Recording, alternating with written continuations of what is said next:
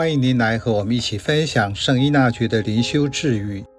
十月十三日，虔诚与虚荣之人的差别，就在于前者对世俗荣华不屑一顾，却充满心神慰藉；后者沉浸于感官快乐，内在却饱受煎熬。在生活中，你有什么期待？是否检视过自己的种种期待，和生命终点的期待有所关联？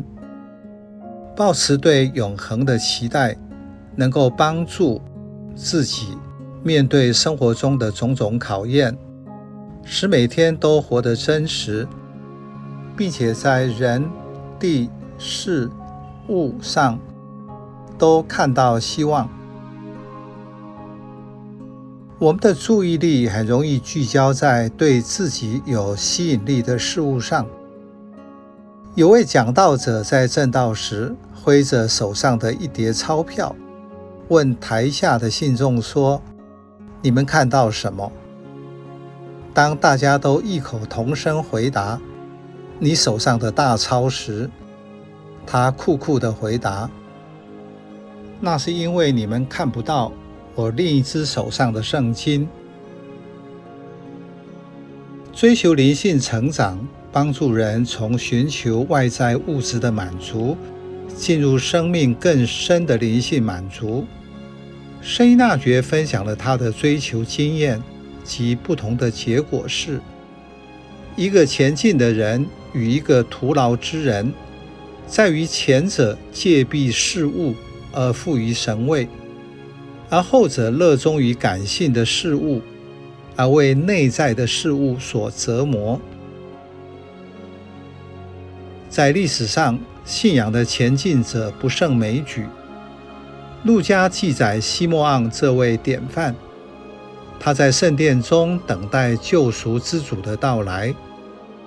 当他在这个被奉献的婴儿身上认出他来时，强烈的神慰使他说出：“主啊，现在可照你的话，放你的仆人平安去了。”在信仰中，他得到完全的满足。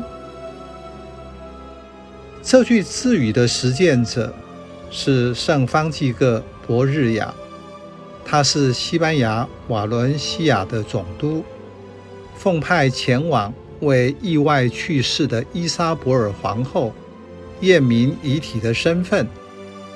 当他开棺时，目睹昔日皇后美丽的脸庞已经腐朽得不成人形，深感震撼，并且领悟生命的意义。